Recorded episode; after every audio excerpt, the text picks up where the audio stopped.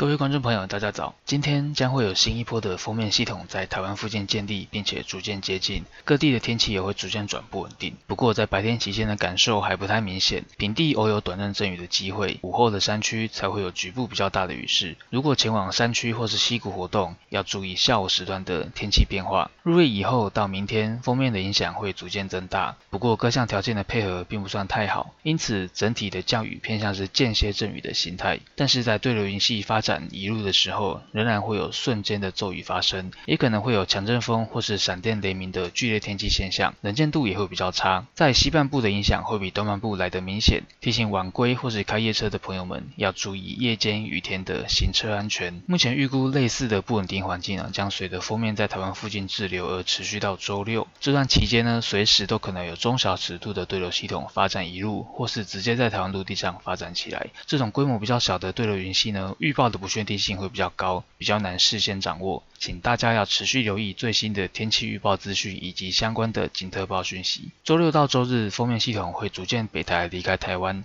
中南部地区的天气有持续是不稳定的，主要是西南风的环境呢，还是会带来比较暖湿的空气，在凌晨到上午的这段时间，配合着陆风的环流，还是会有云系发展一路，带来阵雨的机会。北部东半部地区则是转为午后有短暂阵雨的天气形态。整体来说，这个礼拜哦，都是容易。有下雨的机会，各地的云量持续偏多，因此气温会比较明显的偏凉。早晚的低温大多在二十二到二十五度左右，北部会比较凉爽一点，高温大约只有二十四到二十六度。中南部到华东地区还是可以来到二十六到三十度。因此呢，在没有下雨的时候，感受还是会比较闷热一些。以上气象由天气风险欧中学提供。